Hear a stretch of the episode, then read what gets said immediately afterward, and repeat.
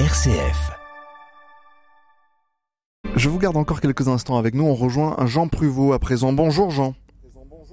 Bonjour Simon. Alors frontière.com, c'est le titre de l'ouvrage de, de Nicolas Arpagian et c'est le mot frontière qu'on va examiner avec vous.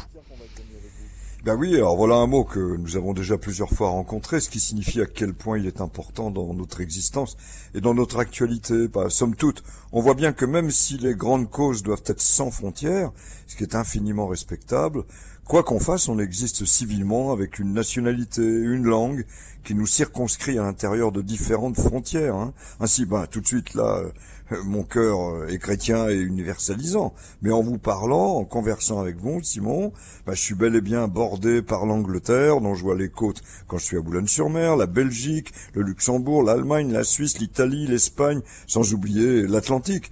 Aussi, ce que nous recherchons tous, c'est bien sûr de pouvoir traverser nos frontières de manière paisible et en amitié. Bah, il suffit de penser à la Seconde Guerre mondiale, à la Russie et à l'Ukraine aujourd'hui pour comprendre combien ce mot de frontière euh, peut être de sens tragique. Alors voilà qui nous ramène à une définition que donne Furtière en 1690 du mot frontière dans son dictionnaire universel. On pourrait imaginer, Jean, qu'elle reflète un, un contexte plutôt guerrier, celui de l'époque.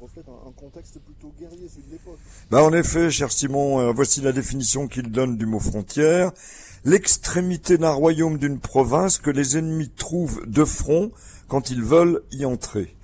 Et l'abbé Furtière d'ajouter des exemples explicites. Tout d'abord, le fait que la Picardie est une province frontière. Puis ensuite, cet exemple typique d'une période incessante de guerre. Le roi, par ses conquêtes, a étendu, a reculé les frontières de son royaume sans oublier que les déclarations de guerre se font par un héros sur la frontière.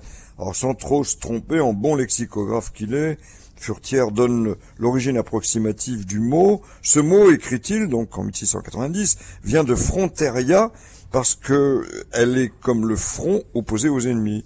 Bon, c'est bien en effet au mot front au sens militaire du terme, qui est né au XIIIe siècle, le mot frontière, le front étant bien l'étendue que présente une troupe déployée en ligne, en faisant front à l'ennemi, très concrètement, hein, le front face à l'ennemi. Front et frontière ont évidemment inspiré nos amis verbicrucistes, hein, assez justement d'ailleurs. J'imagine qu'il y a des définitions presque philosophiques, Jean?